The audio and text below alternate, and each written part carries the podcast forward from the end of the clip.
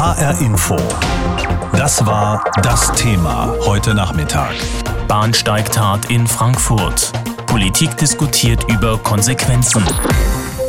Es muss alles sehr schnell gegangen sein. Gestern Morgen um kurz vor 10 Uhr an Gleis 7 des Frankfurter Hauptbahnhofs. Ein Mann stößt auf einmal eine Mutter und ihr Kind vom Bahnsteig auf die Schienen, als dort gerade ein ICE einfährt. Bei einer dritten Person hat der Mann das auch noch versucht, die konnte sich aber in Sicherheit bringen. Genauso wie die Mutter, die gerade noch vor dem Zug zur Seite springen konnte.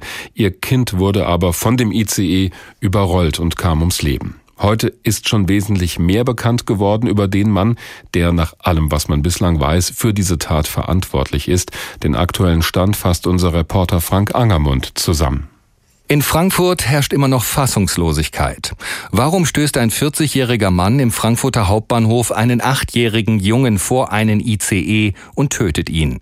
Eine Antwort kann auch die Frankfurter Oberstaatsanwältin Nadja Niesen noch nicht liefern. Bislang haben wir da überhaupt keine Erkenntnisse zu, weil der Beschuldigte sich auch noch nicht dazu eingelassen hat. Das Motiv ist bisher nicht bekannt, doch es fügen sich immer mehr Puzzleteile zusammen. Der Eritreer lebt seit 2006 in der Schweiz im Kanton Zürich. Er ist verheiratet und hat drei Kinder. Er gilt als sehr gut integriert, arbeitet bei den Verkehrsbetrieben Zürich in der Werkstatt. Es scheint jedoch einen Bruch in seinem Leben gegeben zu haben. Seit diesem Jahr wird er psychiatrisch behandelt. Und letzte Woche Donnerstag meldet sich seine Frau bei der Kantonspolizei. Sie habe Probleme mit ihrem Ehemann, sagt Major Werner Schmidt. Zudem hat er zuvor die Nachbarin tätlich angegangen und sie verbal sowie mit einem Messer bedroht. Sie blieb dabei jedoch unverletzt. Anschließend sperrt er seine Ehefrau, die vier, drei und ein Jahre alten Kinder und die Nachbarin ein. Die Ehefrau und die Nachbarin sind von dem Gewaltausbruch völlig überrascht. Sie hätten den 40-Jährigen noch nie so erlebt. Der Eritreer flüchtet. Er wird von der Kantonspolizei zur Verhaftung ausgeschrieben, aber nicht gefasst.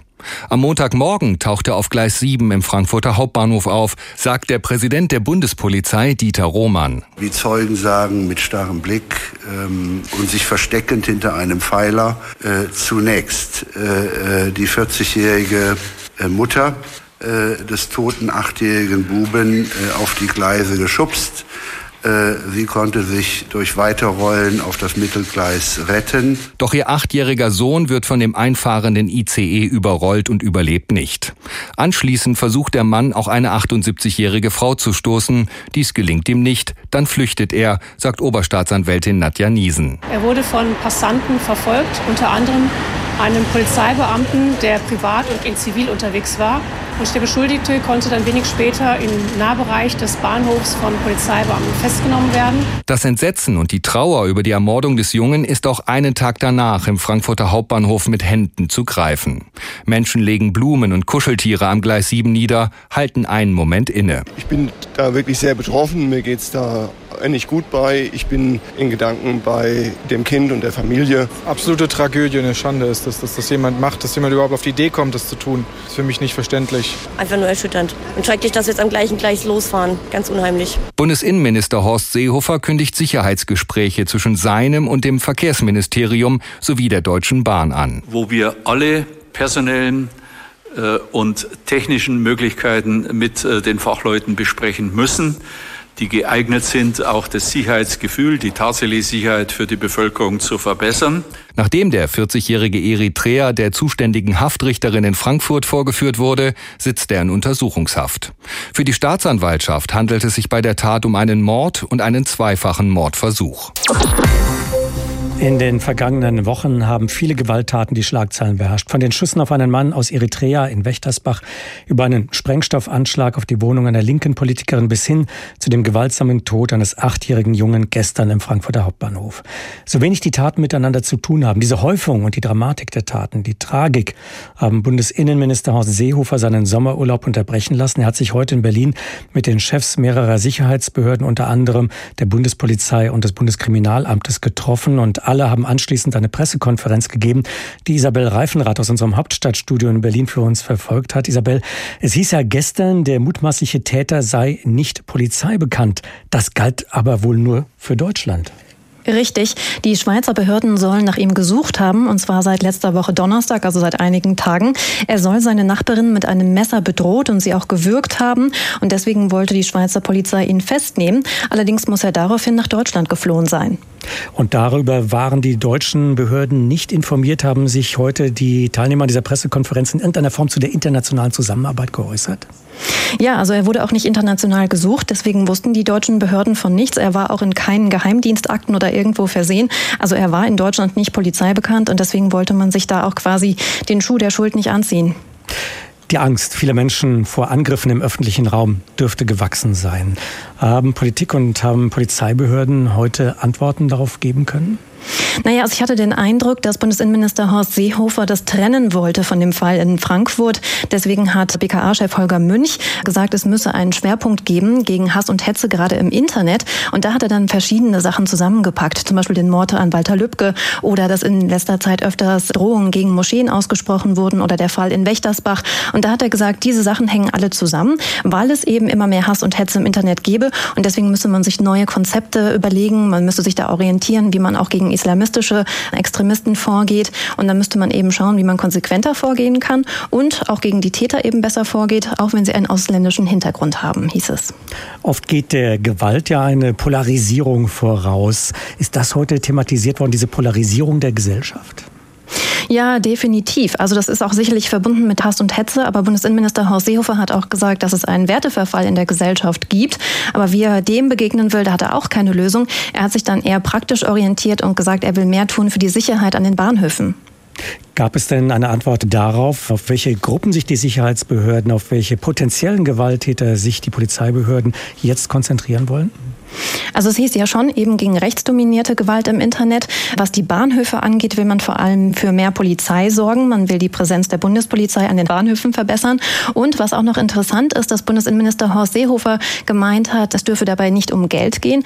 Wenn man zum Beispiel überlegt, solche Schranken an den Bahngleisen einzuführen, darüber müsse man sprechen und diskutieren. Und da hat er gesagt, an manchen Bahnhöfen könnte er sich das durchaus vorstellen. Vielleicht Frankfurt, das ist, wie ich heute gelernt habe, für die Bundesbahn der wichtigste Bahnhof. Da hat dann eine Ober obere Priorität.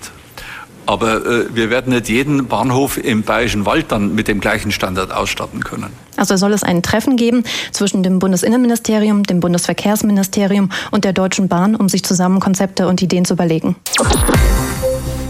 Ein Mann stößt eine Mutter und ihren acht Jahre alten Sohn vor einen ICE, der gerade in den Bahnhof hineinfährt. Die Mutter kann noch zur Seite springen auf eine schmale Stelle zwischen den Gleisen, ihr Sohn aber wird von dem Zug erfasst und stirbt. Da sieht die Mutter mit an, wie ihr Kind ums Leben kommt und sie kann nichts dagegen unternehmen. Wie man so jemandem danach überhaupt helfen kann in so einer Ausnahmesituation, darum kümmert sich unter anderem der Verein Weißer Ring. Er unterstützt Menschen, die einem Verbrechen zum Opfer gefallen sind und mit den Folgen irgendwie leben müssen. Dr. Patrick Liesching ist Landesvorsitzender des Weißen Rings in Hessen. Ich habe vorhin mit ihm gesprochen. Herr Dr. Liesching, wenn diese Frau jetzt vor Ihnen sitzen würde, würde, wie würden Sie da überhaupt rangehen mit Ihrer Betreuung?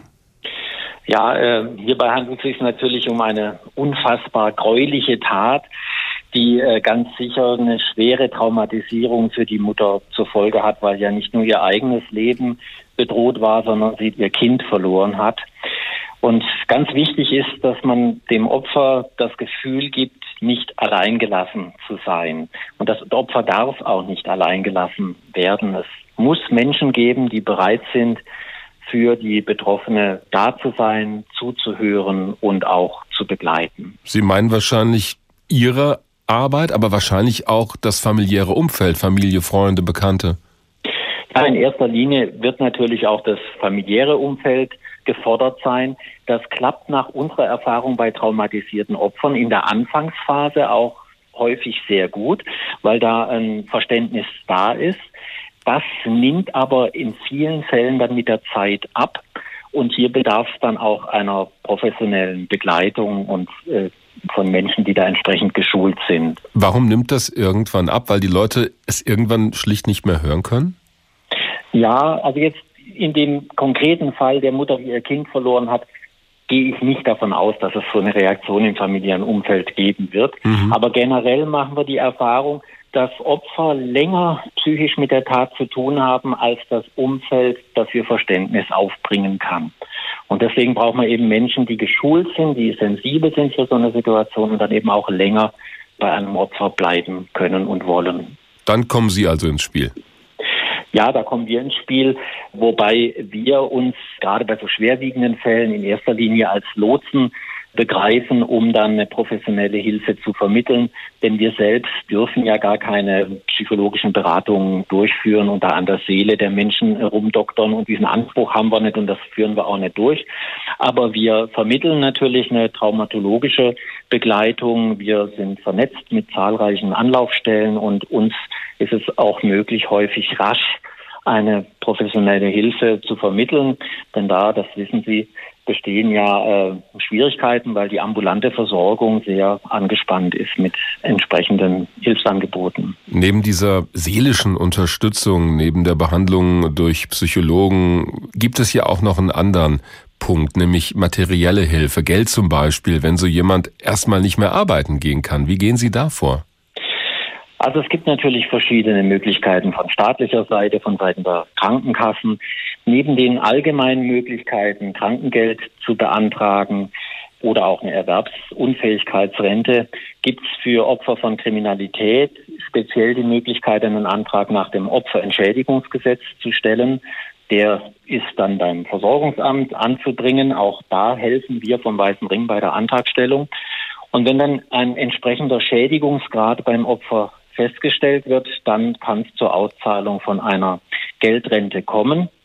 Bis das dann aber soweit ist, hilft der Weiße Ring selbstverständlich auch mit materiellen Hilfen. Wir sind da an weniger bürokratische Hürden gebunden, sodass wir da auch schneller helfen können. Ich wollte gerade sagen, in so einem Fall ist ja das Letzte, was man dann braucht, zig Formulare ausfüllen zu müssen und nicht durchzublicken. Das ist natürlich das eine, die bürokratische Hürde. Hm. Und bei Opfern, die traumatisiert sind, ist das ja nochmal in besonderer Weise gegeben. Da ist natürlich jeder Antrag erstmal eine Riesenhürde. Da helfen wir, aber dann dauern diese Antragsverfahren natürlich auch sehr lang, weil die Behörden natürlich aus ihrer Sicht auch zu Recht den medizinischen Sachverhalt zunächst mal abklären müssen durch Einholung von Gutachten etc. Und dann kann es schon mal sein, dass so ein Verfahren Monate oder auch Jahre dauert, bis dann Geld fließt. Ihr Verein hat auch schon die Mutter von Susanna betreut, einem Mädchen aus Mainz, das ja ermordet wurde, ohne dazu sehr ins Detail gehen zu wollen. Was können Sie aus so einem Fall lernen für künftige Fälle, die Sie betreuen? Ja, wir haben auch schon vor dem Fall Susanna natürlich entsprechende Fälle betreut, bundesweit natürlich, und wir verfügen deshalb auch über eine gute Erfahrung in dem Bereich. Wir wissen, dass es unheimlich wichtig ist, in dem anstehenden Strafprozess, der ja wie auch im Fall Susanna sehr lang dauern kann, an der Seite des Opfers zu stehen, als verletzten Beistand, als jemand, der immer die Wege zur Vernehmung etc. mitgeht. Das gibt einen unglaublich großen Halt und das hat uns ja auch in dem Fall, den Sie angesprochen äh, haben, dann die Betroffene rückgespiegelt, dass das eine große Hilfe für sie gewesen ist. HR Info. Das war das Thema heute Nachmittag. Bahnsteigtat in Frankfurt. Politik diskutiert über Konsequenzen. Nach dem gewaltsamen Tod des achtjährigen Jungen gestern am Frankfurter Hauptbahnhof ist das Entsetzen immer noch groß. Und es herrscht weiterhin völlige Unklarheit über das Motiv des Täters und die Politik diskutiert über Konsequenzen. Bundesinnenminister Horst Seehofer hat seinen Urlaub abgebrochen, um sich in Berlin mit den Spitzenvertretern der Sicherheitsbehörden zu treffen. Aus Berlin berichtet Uli Haug. Stimme und Körperhaltung von Bundesinnenminister Seehofer machten schnell klar, die Tat vom Frankfurter Hauptbahnhof macht auch den erfahrenen Politiker betroffen. Ein solches Ereignis macht uns alle fassungslos und trifft uns mitten ins Herz. Zu einem möglichen Motiv des Tatverdächtigen A gibt es noch keine neuen Erkenntnisse. Mittlerweile ist aber seine Herkunft geklärt. Nach Angaben des Präsidenten der Bundespolizei Roman lebte der dreifache Familienvater, der aus Eritrea stammt, schon länger in der Schweiz. Aus Sicht der dortigen Ausländer- und Asylbehörde verhielt er sich dort bislang vorbildlich. Er reiste 2006 äh, unerlaubt in die Schweiz ein, beantragte Asyl erhielt im Jahre 2008 Asyl gewährt. Er besitzt seitdem äh, die Niederlassungsbewilligung in der Schweiz der Kategorie C, das heißt äh, gut integriert. In einem Werbeheft wurde der Mann offenbar sogar als Beispiel für gelungene Integration präsentiert. Allerdings gab es unmittelbar vor seiner Reise nach Deutschland einen schwerwiegenden Vorfall, berichtet der Chef der Bundespolizei. Polizeilicherseits ist A zuletzt am 25.07. diesen Jahres in der Schweiz aufgefallen durch eine massive Bedrohung äh, seiner Nachbarin mit einem Messer, Bedrohung mit dem Tode und hatte sie auch gewirkt, anschließend in ihrer Wohnung versperrt und geflüchtet. Da die Schweizer Polizei den Tatverdächtigen A zur Fahndung ausgeschrieben hat, könnte seine Reise über Basel nach Deutschland eine Flucht gewesen sein. Da die Schweiz Teil des Schengener Abkommens ist, kam es aber offenbar nicht zu Grenzkontrollen. Er war weder bei äh, den deutschen Polizeien äh, noch in europäischen äh, Datenbanken noch bei unseren Geheimdiensten noch in unseren Ausländerregistern enthalten. Das ist die Situation. Aufenthaltsrechtlich gibt es aus Sicht von Innenminister Seehofer nach der Tat von Frankfurt keinen neuen Regelungsbedarf. Der Tatverdächtige A habe sich wegen seiner Niederlassungserlaubnis in der Schweiz frei bewegen dürfen. Nachbesserungsbedarf sieht der CSU-Innenminister aber auf den Bahnhöfen. Auch die Bundespolizei braucht mehr Präsenz und das ist natürlich nur möglich, wenn wir die Bundespolizei äh, personell weiter stark ausstatten. Auch die Diskussion um technische Einrichtungen wie direkte Schutzwände an den Bahngleisen, die sich nur öffnen, wenn der Zug steht, will Horst Seehofer führen.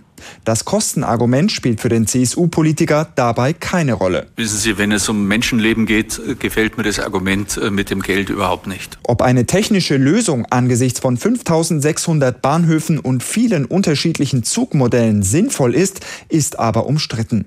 Gemeinsam mit Verkehrsminister und Bahnexperten will der Innenminister jetzt über jede Möglichkeit diskutieren, die Sicherheit auf Bahnhöfen künftig zu verbessern. Als so langsam klar wurde, was sich an Gleis 7 des Hauptbahnhofs in Frankfurt abgespielt hat gestern Morgen, waren manche auffällig schnell mit Erklärungen zur Stelle. Ein Mann, der ursprünglich aus Eritrea kam, hatte eine Frau und ihr Kind vor einen ICE gestoßen. Das Kind wurde überrollt und kam ums Leben. Ob die Herkunft des Mannes, seine Lebensgeschichte oder seine Familie überhaupt eine Rolle gespielt haben, das weiß auch heute noch keiner. Trotzdem haben einige jedes vermeintliche Indiz bereitwillig für ihre Schlussfolgerungen verwendet. Was wir heute haben am Tag danach, ist eine bundesweite Diskussion über die Sicherheit an Bahnsteigen und über die Gefahr, dort einem Verbrechen zum Opfer zu fallen und noch viel mehr. Zuständig für die innere Sicherheit in Deutschland ist Bundesinnenminister Horst Seehofer von der CSU. Der hat sich heute auch federführend in die Debatte eingeschaltet. Ob das eine gute Idee war? HR Info. Kommentar. Von unserer Hauptstadtkorrespondentin Sabine Henkel. Horst Seehofer hat seinen Urlaub unterbrochen. Vor zwei Tagen noch hätte das niemanden interessiert. Heute wird darüber diskutiert, ob es falsch oder richtig ist, dass ein Innenminister nach einer derart unfassbaren Tat seine Arbeit aufnimmt, obwohl er sich im Erholungsurlaub befindet. Meine Meinung, ja, es ist zunächst einmal richtig. Obwohl ich mich frage, ob Seehofer auch zurückgekommen wäre, wenn ein Mann aus Oberammergau ein Kind vor einen Zug gestoßen hätte. Seehofer jedenfalls kehrt an seinen Arbeitsplatz zurück, nachdem ein Mann aus Eritrea ein deutsches Kind vor einen Zug gestoßen hat. Für einen Moment dachte ich tatsächlich, Seehofer hätte etwas Substanzielles zur Sicherheitslage in diesem Land zu sagen, und zwar der gesamten Sicherheitslage für alle dass er für die öffentliche Ordnung sorgen will, Gewalt eindämmen, unabhängig davon, von wem sie ausgeht. Menschen befrieden. Aber nach nur wenigen Seehofer-Sätzen ist klar, Seehofer bleibt Seehofer. Das Sicherheitsgefühl wiederherstellen, weit gefehlt. Er betreibt stattdessen Aktionismus, will mehr Polizisten in Bahnhöfen einsetzen. Das mag vielleicht abschrecken, Sicherheit garantiert das aber nicht. Seehofer will außerdem mehr Videoüberwachung, als würde man Männern die Tötungsabsichten an der Nasenspitze ansehen. Seehofer wirft also Nebelkerzen. Weiter noch, er betreibt eindimensionale Politik. Er konzentriert sich auf die Gewalt, die von Zuwanderern ausgeht. Natürlich ist das zu verurteilen, aber das ist die Gewalt von deutschen Extremisten auch. Seehofer kündigt zwar kurz an, dass er nach seinem Urlaub etliches unternehmen will, um rechtsextremistische Gruppierungen zu verbieten, verliert aber kein Wort über den Hass, der sich in diesem Land breit macht. Und das wäre so bitter notwendig. Vielmehr nährt Seehofer diesen Hass auch noch. Er spricht von intelligenten Grenzkontrollen und ergänzt, dass, Zitat, erfahrene Grenzbeamte schon wissen, wen sie kontrollieren müssen. Das ist nichts anderes als Racial Profiling, diskriminierend. Horst Seehofer hat also seinen Urlaub unterbrochen. Nach dem, was wir heute von ihm gehört haben, wäre das nicht nötig gewesen. Dreimal pro Stunde ein Thema. Das Thema in HR Info. Am Morgen und am Nachmittag.